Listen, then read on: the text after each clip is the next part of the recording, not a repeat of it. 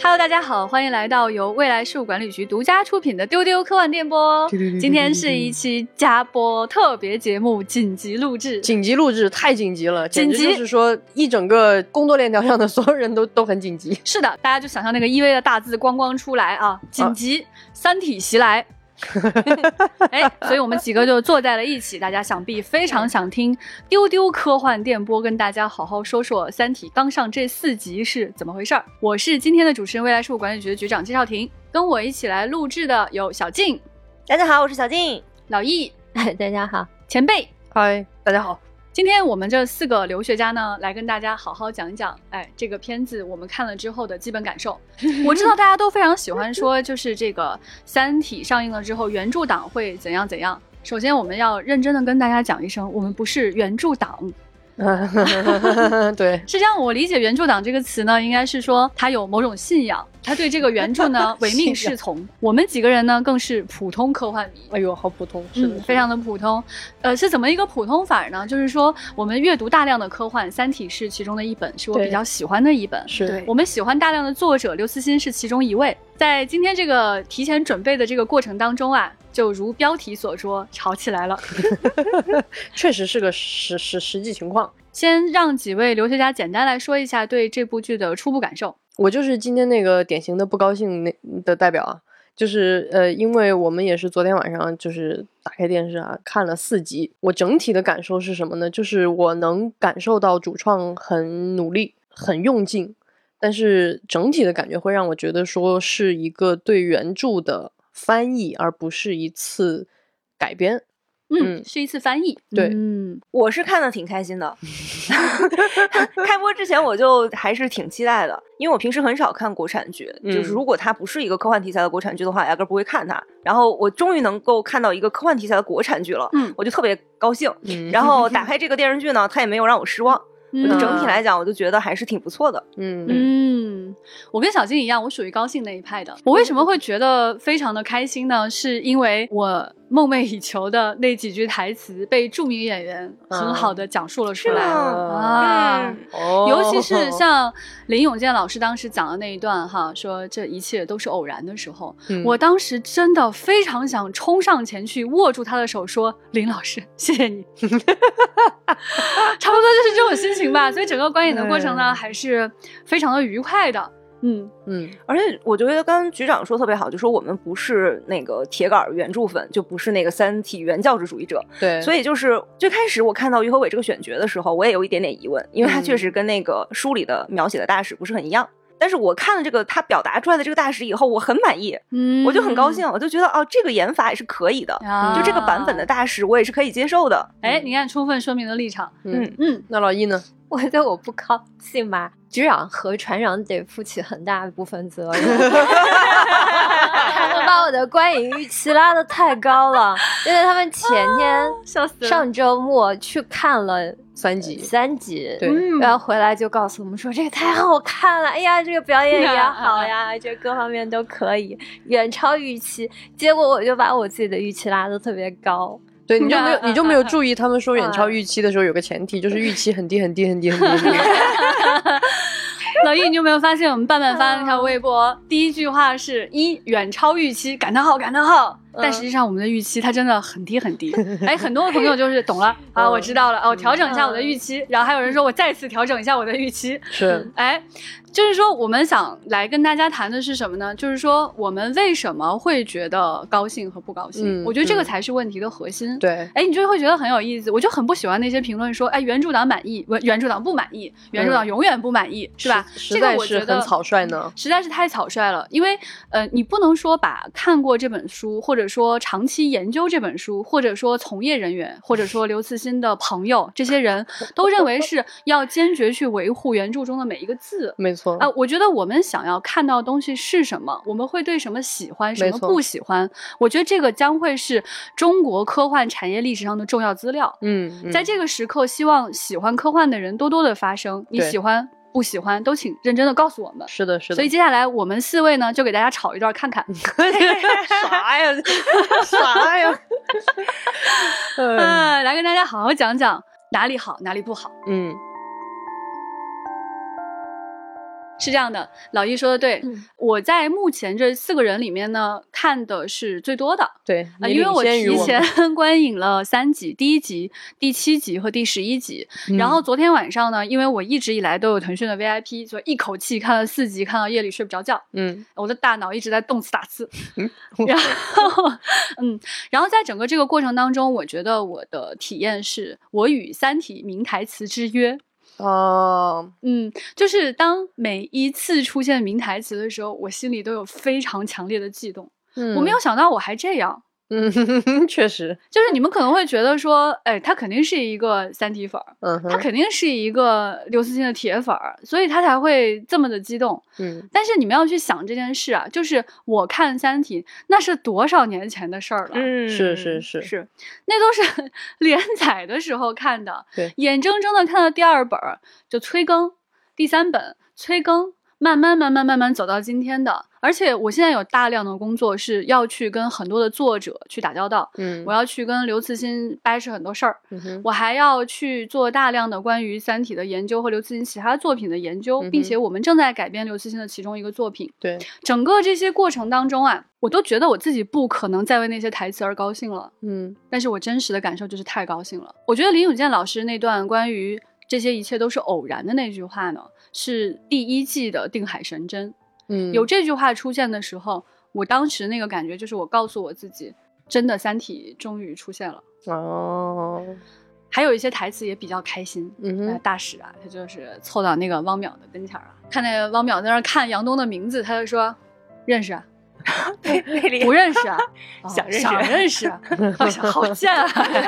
对，那那一段是比较符合大使原著，也也很符合就是于和伟的表现力的一个一场戏。嗯，是，然后在第十一集啊嗯啊，剧透你们，我好害怕哦，发生了什么？害怕害怕，后来怎么了？嗯，在第十一集里面有一句台词真的也出现了，当时的我心潮澎湃，OK，而且我们因为提前观影是大荧幕上看的，哇，这句话就是现实的引力太重了。哦哎，，朋友们，你们有没有大致估算过，大概百分之九十的台词都是原著里的？是的，没错，这个嗯也是我想说的其中一件事情，就是我们看到这一次的改编啊，嗯前辈管它叫做翻译。翻译，嗯，啊，我虽然很高兴，不代表说这个剧哪儿都好，我可是拿着放大镜在看，逐帧在看，而且我干了很多的怪事儿，不仅看到了所有的梗，我还去查了，同仁医院真的有有一个叫做周南的医生。在这种情况下，我真的很难给这个剧，在我极其高兴的情况下打一个非常高的分数。嗯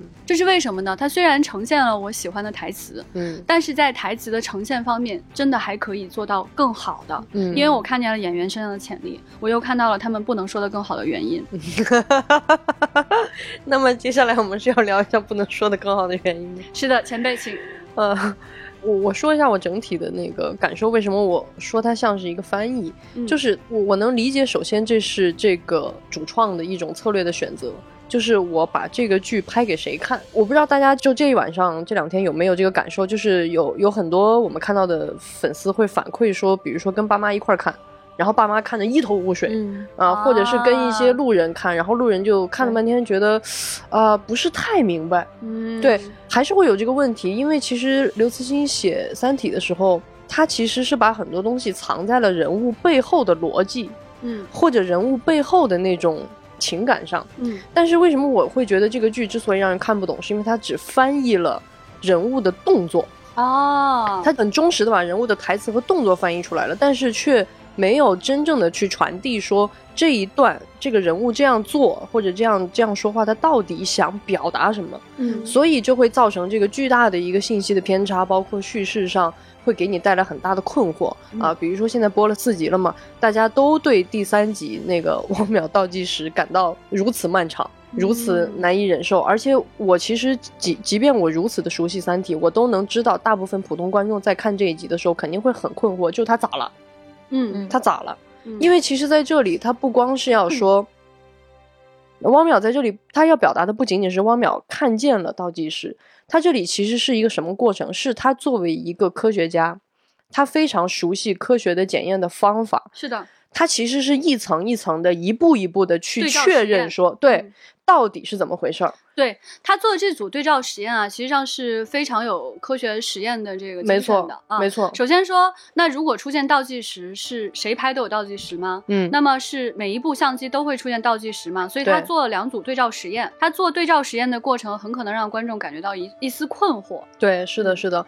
所以其实他就把这个大量的篇幅用在他这个表面的动作上，一次一次的重复，然后甚至因为可能还害怕观众看不懂，加了很多的效果啊、音乐啊，然后试图把这个精神状态给传达出来，让大家去很直接的看，说哦，他恐惧了，嗯，然后用音乐震你说你恐惧没？是不是很可怕？但是其实观众会困惑是，他没有理解背后的逻辑。其实这层恐惧不是因为我看见了倒计时，而是我经过我的实验手法，在我这么一个高智商的科学家的检验手段上，我检验不出来真相。嗯是这种巨大的未知和这种我甚至现在都不知道这个事儿是为什么发生，因为它太不可思议了。其实他恐惧的是这个，但是很遗憾的是，如果你只翻译这个人物的表面，这场戏就会有点像是汪淼见鬼。我们就说这里它不是单纯向内指向的去渲染这个汪淼人物的心境，没，错，它其实嗯是要配合很多客观叙事的信息，才能让观众去理解这种超自然力量的恐怖。它这个指向是向外的，是向观众的，就是小说里的读者的。嗯，这是单纯的表演没有办法承担的一个功能。没错没错嗯包括我们说整个倒计时的这个表现吧，它其实有好几集的戏都在写这个倒计时，是。可以说它在叙事时长上是一种等比还原，因为小说确实讲这些情节很长，是但问题呢，问题在于。倒计时它不是什么核心悬念哈，嗯。我觉得这里是有很大的风险的。你嗯把这个新戏一再放大，把这个观众的好奇心调特别高，嗯但其实倒计时的镜头什么都没有，嗯观众的注意力会跑偏的。我觉得这是一个改编上很有风险的一个事情。是，的是的，可能之后观众发现倒计时镜头什么都没有的时候，他会很生气的。嗯，这个留学家老易女士啊，也在这个电视剧领域从业经验有十几年，是的是呃，的所以她在这个风险点的分析上，我觉得是比较准的。是的，对但我们要说啊，毕竟我们这儿还做两个高兴。你看你们高兴一下，高兴同学，嗯。我就挺喜欢那个倒计时的。来可以看看，哎，我就要请小静同学来讲讲这倒计时让人高兴在哪儿。他前面就铺垫说，那个汪淼他可能就对为什么杨东会自杀这个事情是有一点点的好奇跟怀疑的。嗯然后这个倒计时出现的时候，你就一下子明白说，哦，原来是有这样的力量去压迫一个科学家，嗯所以他才会一点一点的把他给逼迫到一个自杀的一个最后的一个结果上。嗯我觉得这里令人遗憾的点，就就是他没有把有这样的力量这个事儿说明白，以至于 观众路人可能很多时候都会像汪教授的夫人一样，不知道他在发什么疯，不知道他满头大汗那么恐惧是为什么。啊，但是我可能看的时候，我就会比较带入汪淼嗯这个、嗯这个人，还有包括那个刚才前辈讲到说他做那个对照实验那个地方，我很喜欢那个地方，我觉得那个表现出来了他作为科学家的严谨。我也确实同意他后面稍微有一点拖沓。就是嗯到第三集后面的时候，嗯他开始有一些重复前面的那些台词什么的，嗯那些那个地方我我是有点看不下去，但是前面的我还是很满意的。嗯嗯我想作为高兴代表来说说这段的情况。我觉得在这个电视剧的呈现当中啊，我确实体会到了汪淼的恐惧。嗯我觉得我很带入汪淼这个人，嗯我很知道后面要发生什么事。嗯假如说有一个高等文明在我的眼睛上进行投射，导致我看什么东西都不能对焦，我肯定是极度恐惧的。嗯，我肯定想去任何地方去问任何人去解决这个问题，他会逼迫我与科学边界继续交往。嗯他逼迫我去寻找答案，所以当时的我呢，能够感觉到一阵不能呼吸，我甚至停下来站起来喝了口水。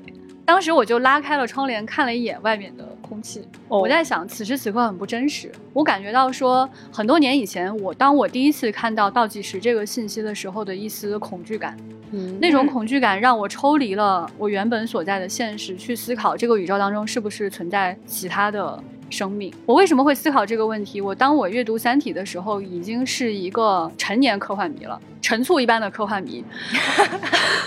我当时思考这个问题的原因是，他是一个中国人，嗯他是一个科学家。他是一个我熟悉的普通角色，然后他产生了对这个世界的巨大恐惧，所以说那种恐惧感会压迫而来。所以我这次的观影体验，我觉得是类似的，就他不是一个外国人，他不是一个我不熟悉的人，他说着中文，他在中国的海淀区的质子路上正在飙车。他的恐惧感给我的代入感，让我产生了那种想要的科幻当中的愉悦。嗯，但我完全能够理解的是，为什么老易会不开心？嗯，因为当我冷静下来去想，假如我不知道后边所有的事情，我看到这个倒计时在我面前出现了十几分钟之后，我会是什么心情？是的。我认为在这一季当中啊，实际上就是第一本书，大刘他主要想呈现的内容是什么？他到底是不是想呈现一个侦探悬疑？其实不是的。对，汪淼这个人的情绪，他流那么多汗，到底是不是重要的？嗯都不是。嗯所有的过程都没有那么的重要。实际上，刘慈欣在《三体一》当中最需要、最想去呈现的核心内容是一个宇宙当中更高等的文明给我们的巨大的压迫感。嗯而这个高等文明跟人类现阶段的文明到底有多大的差距？这种恐怖是第一部小说当中主要想要去呈现给我们的东西。没错。而这个东西是刘慈欣阅读克拉克之后最想去传达的事，就是在二零零一当中的黑石碑与我们文明之间的巨大差异，它应该是文明与文明之间的冲撞。那么我们在这个第一集当中想要去看见的就是所谓的地气，嗯就是一个叫姓汪名淼的。普通中国科学家，他心里的最大的恐惧是可以被这种来自远方的不了解的文明放大到什么样的一个程度？嗯如果我们只是看见了一个科学家，他特别的紧张，很难去直接达到这样一个结果。我特别认同刚刚局长说的，包括我跟老易为什么我们对这个不太开心的一个点，就是因为这里我们就要回到说《三体》到底是怎样的一部作品。就是其实刘慈欣的写作风格也好，或者是他的这个最大的特点，大家其实都能感受到，就是那种几乎让你觉得没有任何修饰的真实和朴实。嗯这种真实和朴实会让你感觉你在看这个戏的时候，你会觉得这个事儿就是在你身边一定会发生的。然后在这样的绝对的日常之中，他突然一点一点的揭开了新世界的一一角。嗯其实第一部《三体》就是这种感觉。你作为科幻迷，你一下就知道这背后会有一个特别特别恢宏的故事，但是在第一部我们无法直接见证它，我们要一点一点的蛛丝马迹的去靠近它，去思考，去感受它。所以在这个戏里边，就是能看到主创其实做了很多的努力，比如说在第一集一开场。啊，有这种旁白去告诉你说这是一个二零零七年，而且他用了非常现实的，比如说申奥啊，或者是呃这样的新闻，给你标注一个现实的这个坐标，嗯对你就会你就会觉得说哦哦，对对对啊，零零七年马上就要开奥运会了，二零零八年是奥运会，这些都是他去帮你建立这个现实坐标的部分。但是很遗憾的是什么？就是这个片子的建立现实坐标的部分，包括他选择了这种偏向悬疑、侦探感的这个叙事，都让你觉得很有代入感。但是，一旦到他到科幻的部分，你就觉得像另一个片子，它会突然割裂开，然后整个的呈现就会让你摸不着头脑。比如说，咱还是以这个汪淼为例啊，也是《三体一》当中最大的名场面，就是他跟丁仪打台球这场戏。嗯，这场戏太名场面了，哎，所以就是看到那的时候 我真的很不开心。就首先这个，对不起，我们高兴党在这个地方也不高兴。也要发出叹息。你看，他就没有做到我说的，在这一场戏，他因为他是要表达科幻了，所以好，一切现实的东西都没了。这个家首先就很不现实，嗯很像一个 I don't know 法郎朋克，就是放 放着不知道什么样的光，然后有一个很颓丧的像摇滚青年的人，但是他竟然是丁仪，然后开始跟他讲道理。也就是说，在这个一开始，这个坐标已经先错位了，所以当他开始出现奇观的时候，你不会觉得特别震撼，像你读刘慈欣的那种震撼。刘慈欣的震撼一定是从地面上掀起了一个不知道的东西。哎是出现了一座黑石碑，但他这里已经去了一个我看不懂的房间，然后有一个台球飞来飞去，我我觉得这个你你就会只会觉得神神叨叨，然后更不提这个之后用了大量的篇幅，而且这里给了很多的特效啊，因为在第一部其实没有太多的视效的部分，他都把这个视效给钱到花这儿了。对给到汪淼走在路上，觉得杯子也在飞，走到哪儿这掉了一个东西，什么东西都在他眼前飞来飞去，飞来飞去，撞来撞去，他是原著的翻译，他确实是原著里的一些形容。对对对但是我要说的就是这个，写小说有小说的形容方法，嗯视听语言有自己的呈现的逻辑。是的，是的，我们都要呈现说，一个科学家在这里感受到了现实的偏差。注意，这里是现实的偏差，不是现实的颠覆。嗯，你应该用什么方法？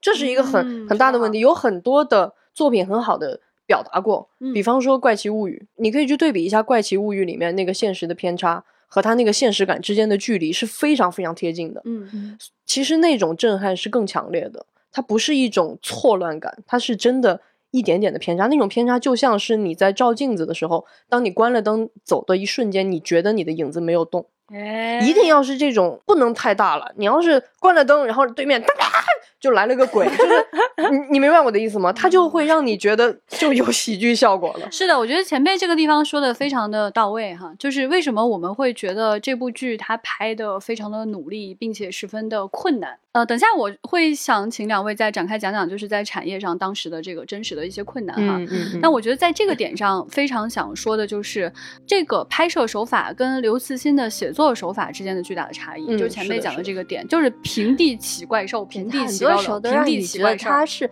举轻若重。举轻若重，是是是是的，是的，对对对，就是使了劲儿了，但这个劲儿使的吧，就是哎，好像把球踢别处去了。对对，实际上主创在创作的时候一定感觉到巨大的困难，就是说，为什么这些人天天说着这点事儿，地面上的事儿，嗯这么一个觉得像你们家片儿警的人，跟你一块儿唠得出来这些事儿，他怎么就跟外星人有关系？是的是的是嗯，，刘慈欣的嗯邻居说的好。这怎么是个外星人的片子呀？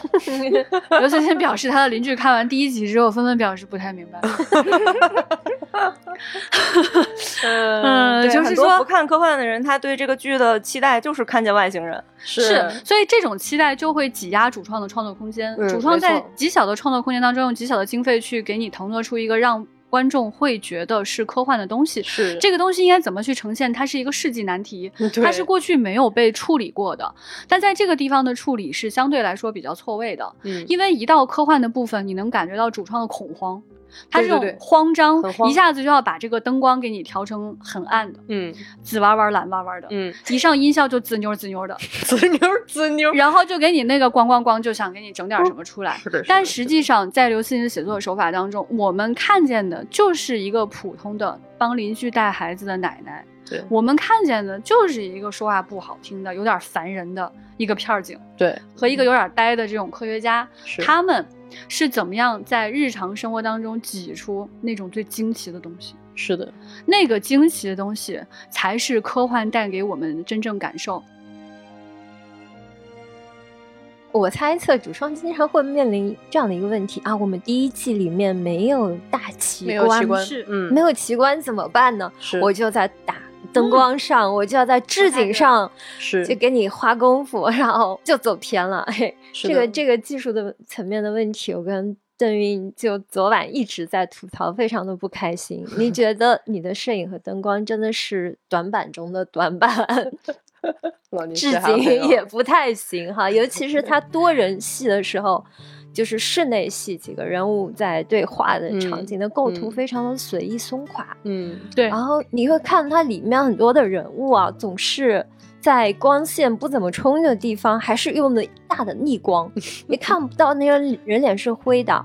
我能嗯理解你是想表达当时人物心境的这种呃危机感，是，但是这样的打光真的很诡异啊，我看不清他的表情。对，就是很多国内我们看到的很多案例都有这个，我就我称之型剧里面我就称之嗯为是一种科幻起范儿症哈，它就是嗯一到科幻，它就必须要起那个范儿，就好像不起那个范儿，这个戏就完成不了了。但是其实你想一下，这种巨大的惊悚感，其实反而被你一直充斥的这个不对劲儿给折损了。就是你嗯到真正的那个惊喜该感该惊喜啊，这不就是更疯了一点吗？嗯，对，他就很难拉开距离，所以一定要刘慈欣老师说的好。刘慈欣老师作为原著作者、科幻作家以及一个阅片量无数的电影爱好者，嗯，他就曾经表达过说，他认为拍的最好的科幻就像是关于未来的一种纪录片哎啊，或者说就是关于未来的这样一种很普通的，因为你想象的那个科幻，在那个时代它已经成为某种现实。是的，嗯，所以我想回到这样一个话题啊，就是你们会发现，我们绝大多数的这个科幻迷呀、三体粉啊这样的朋友们啊，大家在微博上、在微信上这个聊天的内容啊，我集中的刷刷刷，基本上全部刷了一遍。嗯。不管是我认识的作者、编辑，还是群里我不太熟悉的，可能是新粉丝，嗯哼，嗯、他们的年纪我也不一定完全都知道，是，但是大家喜欢讨论的很大的一个话题，就这个演员对不对劲儿？哎，哎，他是不是我想象中那个演员？哎咱们就是说，这个阅读过《三体》的人啊，在前些年关于这个选角，大家嗨了好几轮了。就是每个人脑子里都有一张自己的演员表，哎，而且在不同的时代，演员不停的这个人红了，那个人不红了，哎，我就觉得，哎，这个可以换上，对对，哎，这个外国人可以换上，哎哎，这个美国人可以换上，这个日本人可以换上，啊我天天都在想象这种事儿。包括这个《三体》上了之后，我想象很多日本读者啊，他可能已经是吧下载了央视 APP，哎，准备去看一下，已经有不少好心人给他们做了日文字幕了。呃啊，那我想象一下，假如这个木村拓哉给咱们演张北海，我马上就看，嗯，已经高兴了起来。哎，高兴了起来，哎，诚心可以是松隆子，哎，是不是？就是这种事儿，大家幻想太多了。所以这个中国演员到底哪一位演员来演里面的谁这个角色啊？哇，是津津乐道，我不停咀嚼。是的，是的，光是那个就是前面的那个预告海报啊，那些东西啊，这个群里就能炸出好几轮水花。，对对，来请各位说说啊，这些演员感觉怎么样？小静，啊，我我就像刚才我也讲过的，就是我最开始是不太能接受于和伟这个选角的，嗯因为他一个原著里面他也说嘛，大使是一个很有那个很有块儿块儿很大的一个对那么一个警察，很壮汉，对一脸横肉，对，嗯而且抽着烟，然后感觉好像也不是很讲究，就于和伟就，邋遢，对对对对对对对，于和伟就看着没有那个没有那个劲儿，不邋遢还，是太文弱了。对，但是他现在这个。怎么说呢？有点这种北京痞子，然后这个胡同串子的这个劲儿，然后我也挺喜欢的。嗯，嗯，就是他挺好笑的，然后又在这个好笑里边，然后又能够不油腻，嗯，这一点很重要，就很微妙。确实，真的很微妙。于老师很厉害，就是换哎个人的话，他可能就不行了。哎，是的，是的，嗯我其实还蛮喜欢这个大使的。嗯我觉得当时选到这个角色的时候，我心里是咣当一下，觉得不对劲儿。我觉得他确实不是我想象中的那个大使，但是呢，后来日本读者教育了我。哦，他们怎么教育我的呢？在他们心目当中啊，他们认为这个大使是一个那种日本演员中的那种穿着黑皮衣、戴着黑墨镜、极其帅帅气的一个哦侦探大叔。我当时觉得你们怎么会这么想？我转念一想，你们想的真有趣。嗯我觉得我行合理的嗯是的，是的，我当场就行了。我就在想，那么在《三体》当中，任何人可能真的是有自己的大使，就像一千个哈姆雷特，我们有一千个大使。所以这个个大使真的是可以有不一样的形象，但是他要做到一点，他不需要满脸横肉，他不需要邋遢，他要做到一点是什么呢？他真的像中国的片儿警，他必须要像我们生活中的那个人。嗯。对对对，今天语文老师燕燕老师就跑来跟我说，她说她的一个小同事的老公是刑警，哦。完全没有看过《三体》，嗯。说这个大使很对劲儿啊，哦可是这个大使他就是我们那儿的刑警啊。嗯，然后燕燕老师说啊，这个小同事的老公啊，就比较像拉住大使的那个人，那就比较老实，这就很关键。我们想要的是什么呢？就像我们刚刚说的，我们现在要的是这个平地。嗯，你有没有给到我中国真实的生活，就看这个人了。是的，嗯这个人做不好，第一季做不好。嗯，这个人要是味道不对了，你后面起的那些范儿，再跟谁拉开差距？对，没错，你怎么样嗯在生活当中给我惊喜？没错谁是生活？第一届大使就是生活本身，嗯而这个人物非常非常有魅力，是很多粉丝喜欢的不得了的一个角色。，对，这个角色为什么会这么有魅力啊？我觉得其中一个原因还是因为大刘真的写的很深情。没错，好，我给大家介绍一点背景哈。这个大使呢，是他为数不多有非常真实原型的一个人物。哎，这个人物对大刘来说其实非常重要，真的是他的好朋友。嗯，这个人真的很神，是什么人呢？就是破案无数，领导并不喜欢，哎，没事跟大刘喝点小酒聊点天儿，又不知道他在说什么的那个人。哦你看看，这就是爱呀，朋友们。叮叮叮，丢丢独家信息，没有听到的朋友倒回去再听一下。经常就是跟大刘撸串喝酒的时候啊，可能是这种场景特别容易让他想起这个朋友，他就会告诉我们有这样的一个人存在，是，真的很神。他们阳泉市的几个大案，甚至都他有参与侦破。嗯呃，这么一个人呢，又挺讨人厌的。啊、所以周围的同事和领导并不是说很待见他，一定要嗯重用他。是可是他跟刘慈欣又好像很聊得来，他们好像很聊得来吧，又有点鸡同鸭讲。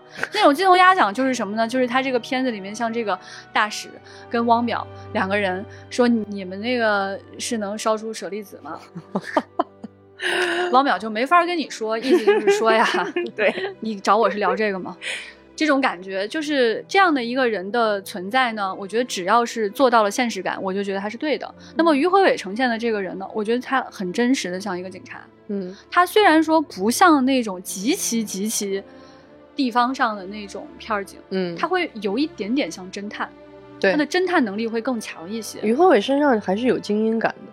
对，嗯但是这样一个角色塑造的成功，是我们当时看了《三体》第一集之后发出了“哇”的惊叹，并错误引导了老女士的重要原因。再说说其他角色，刚刚有提到啊，我真挺喜欢林永健老师的表演的。对嗯，我一开始看说这个小圆脸眯眯眼儿是吧？大家又 P 了他的好多图 在当年的这个《三体》贴吧里面就已经有很多人 P 了他的图，说：“哎，张北海，你干嘛呢？”他那个图是带音效的，你知道吗？必啦，你干嘛呢？那种感觉，就每次看到那个图，我脑子里都是有声音的。然后我就想，他去演长尾思，不会吧？这个能行？人家这真的好能行。所以还是我觉得老演员啊，就是他对这个事情还是有一定程度的把握的。此外，我有一个惊喜，我觉得小静肯定也觉得是，嗯杨东，啊，我好喜欢杨东那个地方。你展开说说。嗯呃，就是刚才，就刚才前辈说他这个整个的这个电视剧是对原著的一个比较拙劣的翻译，但是有一个地方我觉得是做的比原著也不能说比原著好吧，就是还原了那种感觉，就是杨东自杀前后的那个剧情。嗯就我小时候看《三体》这个原著的时候，我其实不是特别能够呃理解他为什么要自杀的。我能理性的理解，但是我没有办法共情他。就那一段大刘写的非常的冷静，嗯，就是他就跟你说杨东是一个非常美好的人，就什么照的他的发出的光照在身上都是凉凉的，嗯 然后遗书都要写在什么桦树皮上，就是完全不接地气儿的这么一个感觉。仙女。对仙女，然后他说物理学不存在了，然后我就要自杀，我就要死了。我觉得啊，世界上真的有这样的人吗？然后 小姐，但是这个电视剧把他给具象成一个这样的一个演员的时候，包括他前后的这个叙事，他让我就真的共情了那种绝望感。嗯他让我能够感觉到这个人是真实存在着的，可能在这个世界的角落确实有这样的美好的一个女性存在，然后他可能就是会因为物理学不存在了，然后就会去自杀。嗯嗯，我觉得杨东的这种清冷气质是我感觉到比较意外的一个存在。对，就是他的长相非常有说服力，他的这种长相并不是那种有极其有压迫感的这种长相，而是一种在科研单位工作的这种美女的感觉。对然后他特别有那种，就这个演员特别是有那种读过书的感觉。他就会有一种就是，呃，又清冷，但是又有一丝亲切。你似乎是有勇气去认识他的，是的，汪淼又觉得自己好像可以认识人家的这么一个存在，所以这个选角当他去隔着玻璃望向窗外的时候，我当时就会觉得说，如果这个时候在这里打上两个字“杨东”，我是 OK 的。是的，呃，在看后面的一些细节的时候，你会觉得说，这样的一个女儿很有可能真的是叶文洁教出来的，嗯，所以我觉得她的说服力是存在的。我就不高兴了。你不高兴不太高兴。首先，嗯我不高兴林永健，我并没有觉得他在这个里边的常伟思特别好，因为其实我是一个从小家里有军人，而且我也看很多的军旅题材，嗯就是我只能说，就是 更合适的人可能还有很多。林永健关于那个偶然的那一段，我觉得那一段确实是让我有说服力，但是我的幸福不是他是长尾思，是那一段他真的突然特别像刘慈欣，我真的就是那个复杂的感觉太像大刘了，就是那种偶然的，也是偶然。都是偶然，你不觉得你特别像在跟刘慈欣讲话吗？但是我我对这个，我对常我对林永健老师其实没有那么大意见，我真的对 PDC 的整个这个这个从制服。你们没有看见前辈刚刚翻了一个 白眼，这个白眼里面大概有一百个白眼。啊，就是我很喜欢原著的是，它里面甚至还有细节，就是汪淼到了以后，看到各个国家的这些军事将领啊，有几星的、几花的，啊，穿着什么样的部队的衣服，然后他甚至还辨识了一下，说这个里边呃有陆军，然后但是最高的这个将领好像是海军的军装，这些细节都会让你觉得特别有感觉，你会觉得特真实，一个真实发生的正在应对巨大危机的真的国际会议就是这么开的，但是他那个里边那个制服也太像保安了。就是那种高级小区的保安，还还绣着花儿，然后啊，然后在那个老女士说像售楼处一样的地方，很商务中心的感觉。老女士也翻了一个白眼。对对对对对，所以其实其实这里就是我们要说，为什么我这里会格外生气，因为这个点就是关于这个作战中心。如果你从这个我们创作上来讲，它其实是这个重要场景。嗯你你是最应该花时间、花精力、花钱去搭这个核心场景的，因为它是汪淼进入那个危机世界的一个最开始的入口，而且它呈现的这种紧张感、紧迫感、正式感，能够让你知道这个事情有多重要。对，原著里其实写的非常具体、非常清楚，到处乱放的电脑设备，地上都是线圈、网线什么的资料。然后说是像吉普赛人的帐篷，烟雾缭绕的，就是因为当时太紧急了，哎，太紧急了。汪淼就有一种意识，就是他明白了这里处理的事情已经让人们顾不上其他的了。对，嗯对你进入那个博物馆中心搭建的那个作战中心，你有这种感觉吗？没有，井然有序的，嗯，对不对？对。而且我作为这个老单位工作人员啊，我特别想说一句。就是在极其紧张的工作环境里，每个人的身体、肢体语言状态都不会是那样的。嗯，而且呢，对对，而且这个地方很明显是一个你们要说是一个征用的地方，我是可以接受的。是，但是假如是一个征用的地方，那么寸土寸金啊，为啥空了那么大多地儿呢？对，完了以后你架了那么多的电视机，为什么啥都没有在播放呀？我觉得好浪费钱。在我们新华社上面挂的那些电视机，都是实时在循环播放不同台的新闻的。嗯，对。这里是不是感觉就一家公司马上要迎接三 C 检查了？你知道什么叫三 C 检查？什么什么 clean 啊？什么？三 C 检检查台面要整齐，真的感觉。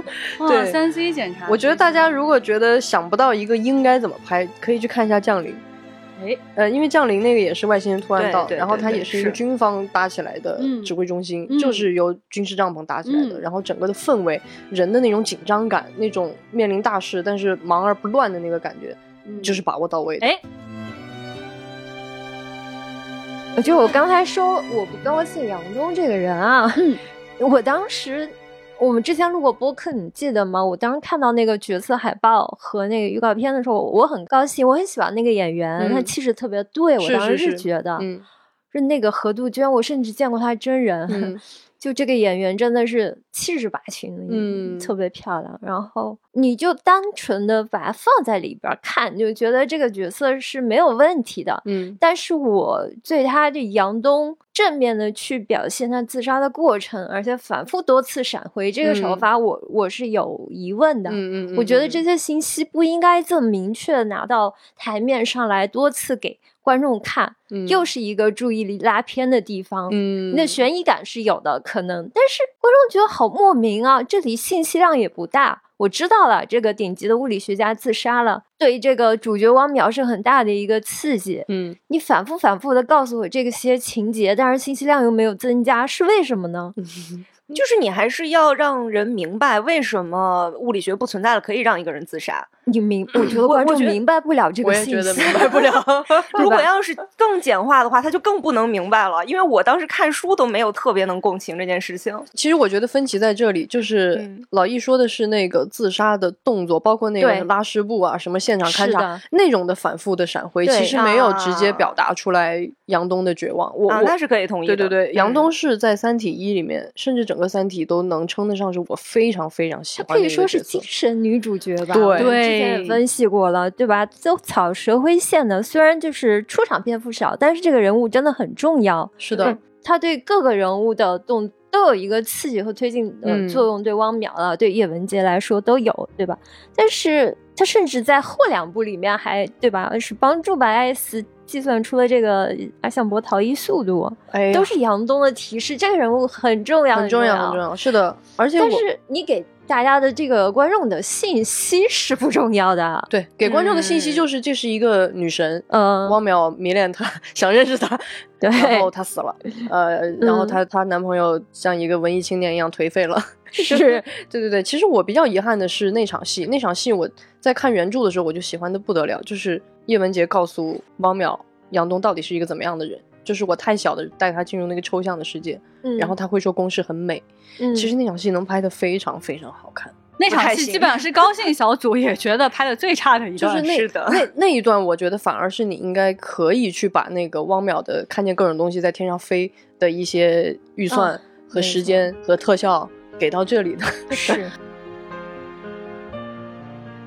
我想说一下，就是说我们回到说这部小说到底想干什么？对第一集的时候到底想干什么这个问题，还是那件事，就是这个惊奇感到底是怎么来的？没错，嗯，他制造的第一件事是让一群极其聪明的人可以感到绝望。是的嗯他是如何让一群非常聪明的人感到绝望的？嗯这件事情需要表达的更清晰，嗯而不是他个人是个仙女。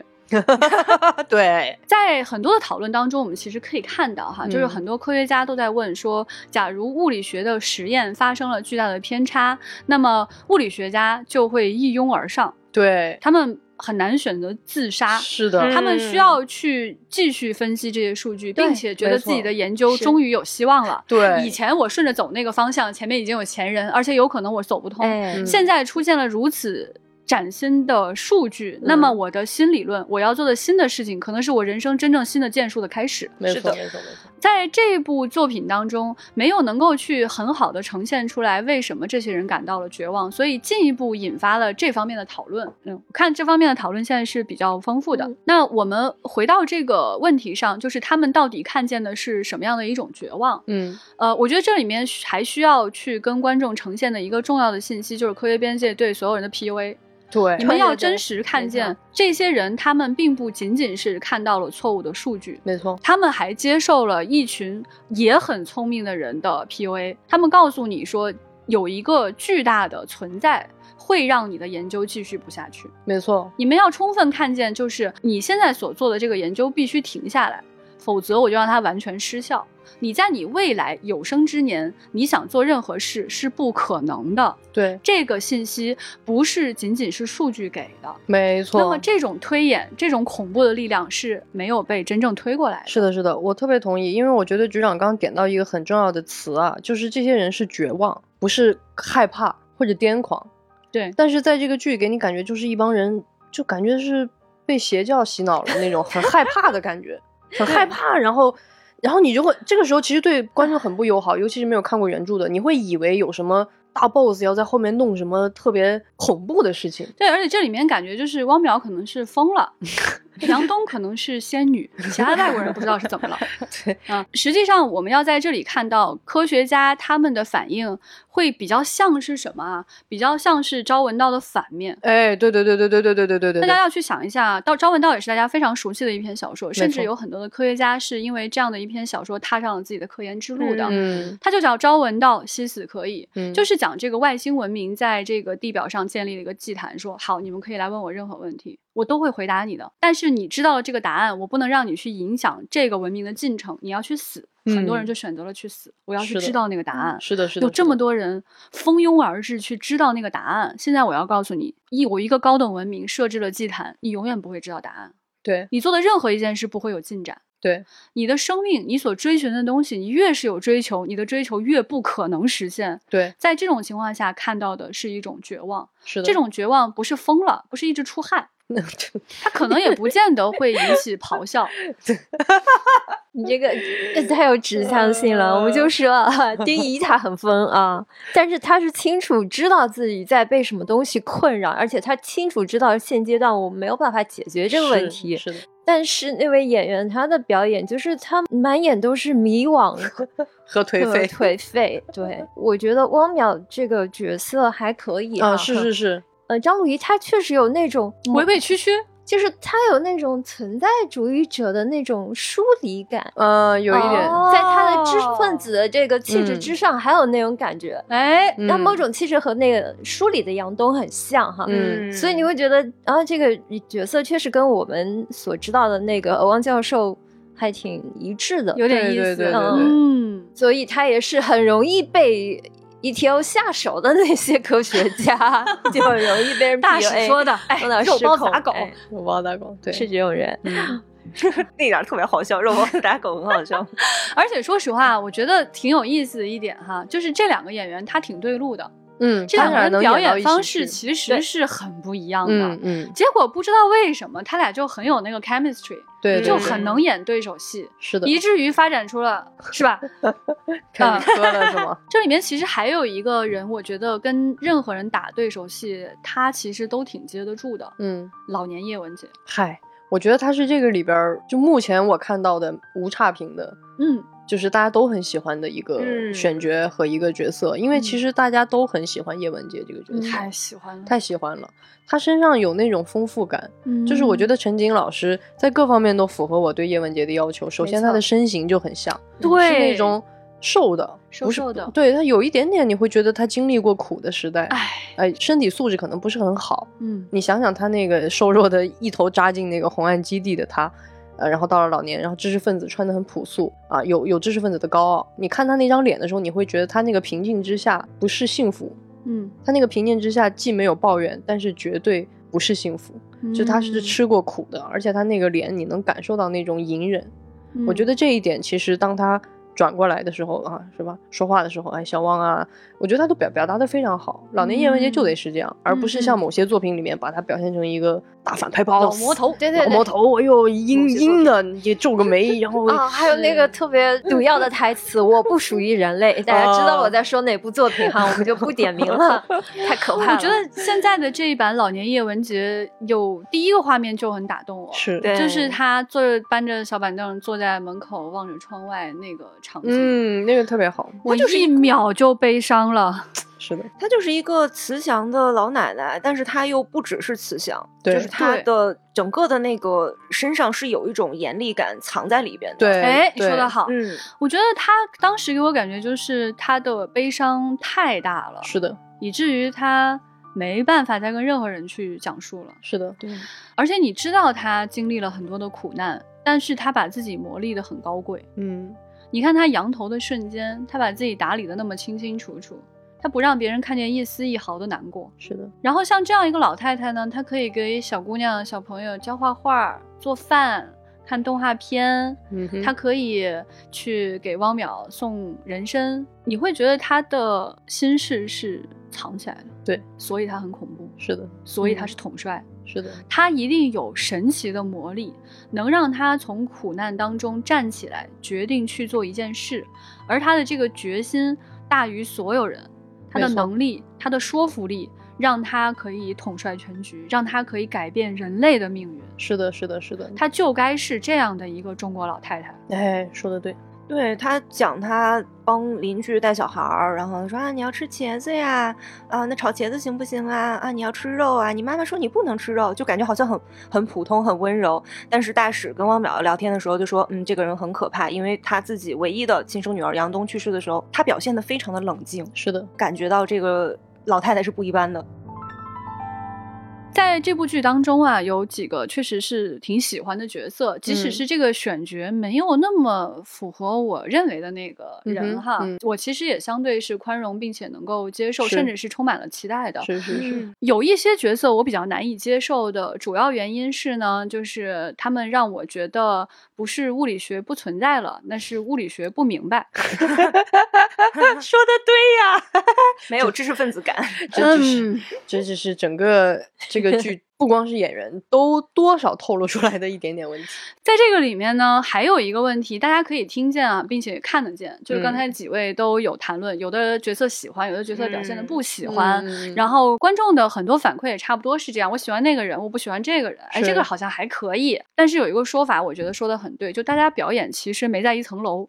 嗯，对，我觉得没在一层楼是？什么感觉啊？不是说他们的这个表演的段位谁在九层谁在一层啊、嗯嗯，还不是这个问题，他给我感觉比较像蜘蛛侠平行宇宙的漫画，大家的画风不一样，你是黑白的，对，你是彩色的，对，我是三 D 的，哎。压根儿就不在一个时空里。哎，是这种感觉，所以这种感觉到底是怎么造成的呢？包括说它一集是刑侦，一集嗯是悬疑发疯啊，可对不起，能是呃夜之城 啊，这种情况下的话呢，他为什么怎么怎么就让你觉得说，哎，我我这一把抓下去，我抓上来这个东西是不是同一个东西？嗯假如我不是非常熟悉原著，我看见的东西是不是同一件事情？嗯，这些人知不知道自己在同一个故事当中？是 比较直观的感受是，这些演员并没有被调在同一个频道当中去表演。对，我觉得其实这种呃理解的差异，你其实可以从不同演员身上体现出来。是，每个人对自己的这个角色有自己的理解，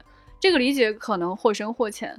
呃，我觉得反映出来的是，就是整个剧组的所有人，从导演一直到每一个演员，甚至包括灯光、后期的剪辑，甚至音效，大家对于《三体》这件事情，对于科幻这件事情的理解都是有很大的差异的。嗯在这个当中呢，一定会存在一些人是不太熟悉科幻的。嗯咱们不要随随便便去说别人说你不懂《三体》，嗯你不懂科幻。嗯我觉得这么说话呢，其实是有点太概括性了。嗯嗯嗯，嗯，因为我不觉得说什么人就真的很懂科幻，科幻它真的是一个很复杂的内容啊。对，它从那个玛丽雪莱开始到今天，有大量的作品正在被研究，对，然后有新的作品在诞生，而且它底下有这么大的一个 fandom 的文化社区，对吧？它全球的这个观众的反馈都会不太一样，嗯新的作品还在诞生当中，甚至还有一些学者把科幻诞生的时间再往玛丽雪莱之前去推。那么在这样一个丰富体系下，我们谁站出来说我特别懂科幻？我觉得这个是一个怎么说，就好像老年叶维洁跟你说我特别懂物理，你就觉得好怪。啊、不太会有人其实去做这样的一种表述。那么在呃这种情况下，其实会有一些人不太熟悉这个作品。嗯啊，不太熟悉科幻的其他的作品，嗯或者对于科幻的其他影视的熟悉程度是有一定的差异的。嗯那么对于每一个人物，这个人物在这里起到的作用，大家的理解都是会有偏差的。我觉得这个其实直接反映的是今天的科幻的产业现状，是的，甚至可以说是前几年到今天的产业现状。是的，是的，因为其实这个剧并不是这两年拍的，这个剧其实嗯是更早、更早啊，甚至那个时候于和伟都还没有像现在这么的出圈，你可以说是嗯捡到宝了。捡到宝了，捡到宝了。所以其实这个我自己也是有蛮深的体会的，就是因为电影工业、影视工业是一个巨大的产业，它其实要求的是每一个产业都能够理解科幻的话，才能够出来一个相对比较明白的东西。但是嗯其实这是一个过分高的要求，因为大家都知道，在中国我们现在并没有很多的科幻的作品。嗯，所以，我们今天《三体》拍成这样，它是一个其实是一个必然的事情。你比如说音乐这这一块儿，可能它能够参照的就是《银翼杀手二零四九》，对吧？它里面有嗯旋律，甚至是一样的。对就是我们只能参照一些我们认为好的好莱坞的电影，或者是呃一些好的剧集，但是这些。剧呢不一定，就每一个电影每个作品有自己的表达。二零四九用那样的音乐就是合适的，因为它就是一个赛博朋克的未来世界。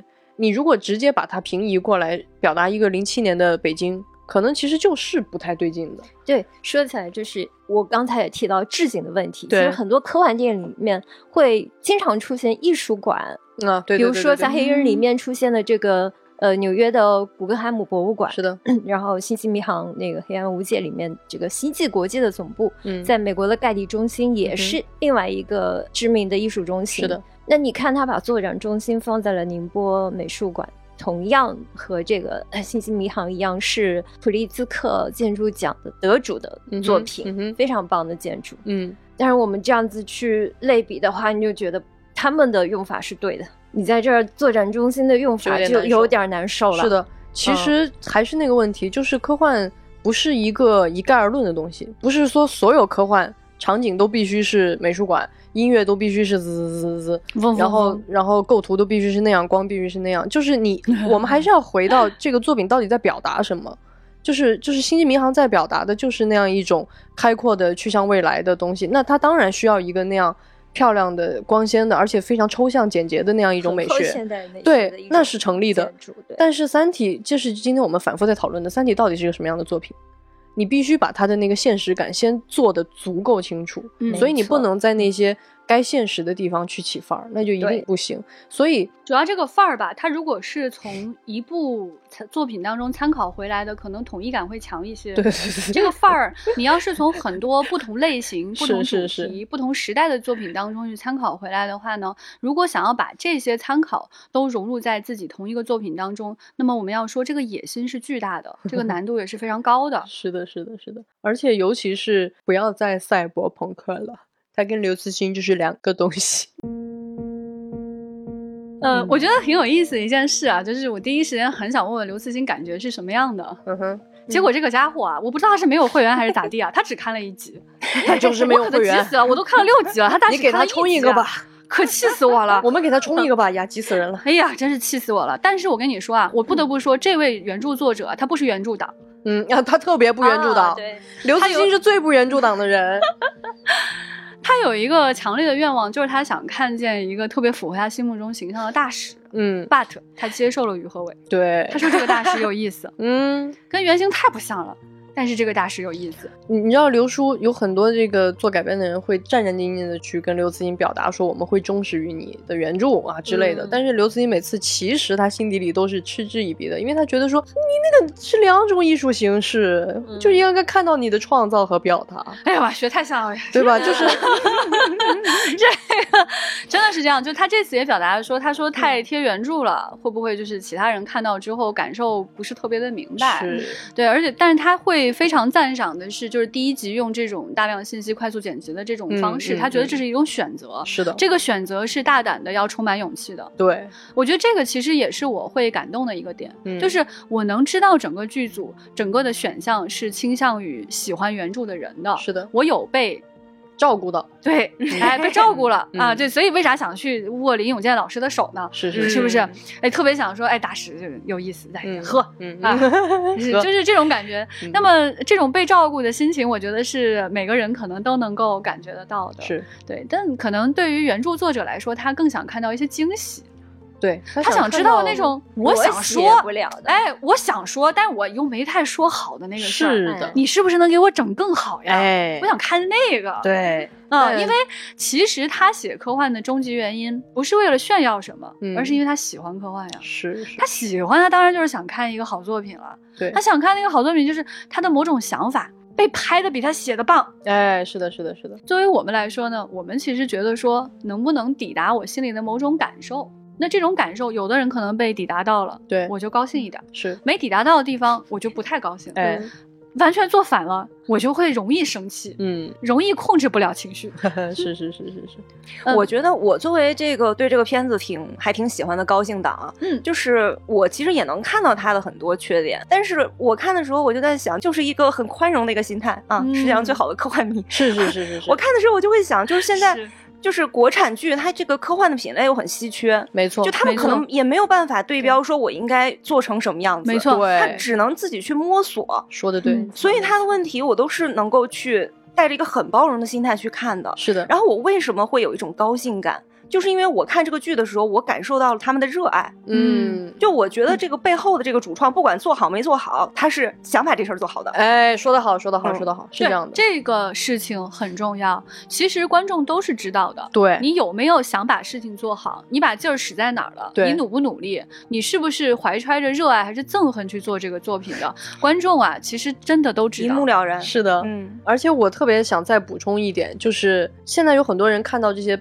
改编的不太好的科幻，就会来说科幻太难改了。哎，这个，嗯啊、科幻这个类型碰不了。但是其实我要真的再说一遍，不是科幻类型的问题，嗯就是这个剧，你你还是要站在中国整个影视行业的状态和水准之上来看，嗯，就是它并没有跌出这个水准，它嗯并不是一部不合格的电视剧。嗯那在这个之上，就是我们说的，你需要这些产业里的所有的环节的人都慢慢的更理解科幻，它需要什么？它就是需要时间和实践呀。好莱坞是通过大量的 B 级片才积累出来的，它也不是一蹴而就就有星球大战了。嗯，所以，我跟老易今天都不高兴，但是也不代表我们认为这个剧不该拍，是或者说你以后别拍，嗯不是。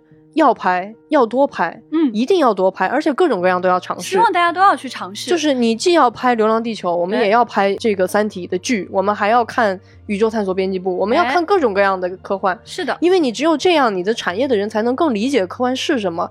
你去面对科幻类型的时候，你才不害怕，嗯，你才能回归说哦，这个东西的表达到底是什么，我的叙事到底要去往哪里，嗯而不是去害怕说天哪，这里不科幻，快我们开开加光吧，开加灯吧。哎，这种恐惧这没有飞船，我嗡嗡嗡一下。对，这里这种恐惧和这种因为不熟悉而导致的这种错误的模仿和借鉴就会越来越少。嗯我们甚至就能生长。出在我们自己的土地上有我们自己的美学，有我们自己的表达的这种科幻作品。所以，我跟老易再不高兴，我们也是会继续投入到 这个产业当中的。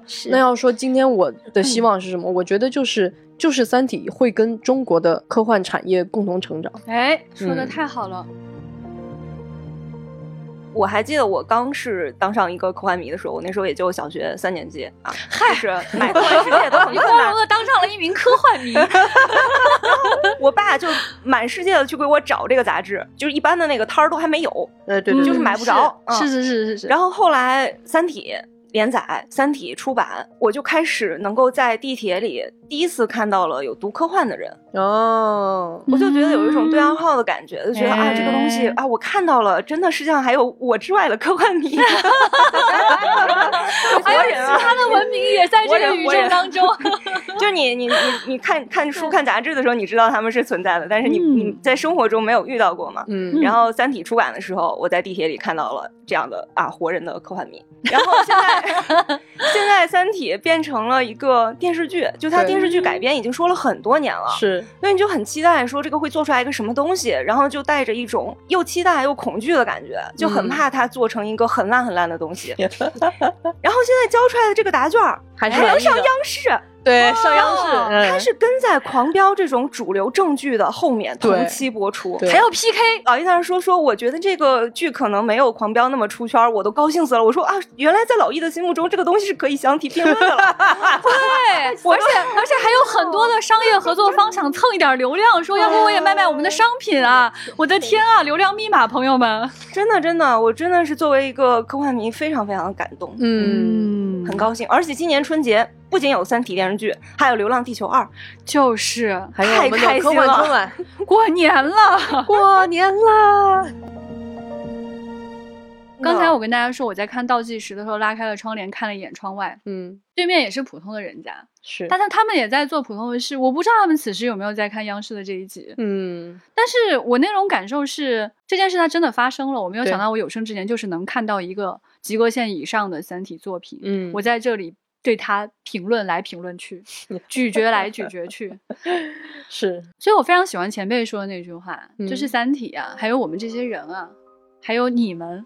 作为丢丢的听众，作为这部剧的粉丝，作为嗯这部剧的 反对者，我们一起经历了这个时代，嗯，我们看见了这样的一部新作品的诞生，是我们能看见在这部剧的后面还有巨大的潜力，接下来路一定会越走越宽，对因为它已经有人在走了。没错，嗯没错，没错，谢谢前面的林永健老师啊，啊，谢谢于和伟老师啊，啊，谢谢各位，谢谢各位，谢谢陈晶老师，是是是，谢谢各位，嗯感谢各位的努力。我们作为非常非常喜欢《三体》的科幻迷，我们会继续关注这部剧，关注它里面的细节，关注它的优点，关注它的缺点。对，我们将和你一起每天晚上心潮澎湃的等它的更新。嗯，大家有兴趣的话呢，可以在微博上，呃，未来局科幻办跟我们聊天，也可以加我们接待员的微信 f a a 零五零四，跟他说《三体》或者丢丢就可以进群了。对大家可以在群里一起来关注这部剧。我们丢丢之后可能还会继续这样突然加更哈。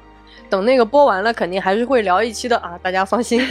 敬请期待。也希望大家认认真真的告诉我们你们的想法。其实我们几乎是每一条留言、每一个群里面的大讨论，我们都会认真去看的。而且啊，想告诉你们一个小秘密，在我们这些群里面啊，不仅有刘慈欣本人，还有编剧，还有制片人，还有各种出品人。哎，你们说话，他们其实看得见的。大家可以多提建设性的意见，哎，嗯他们都会看到的。是的，是的，毕竟咱们还希望这个二三四五六七八九是吧？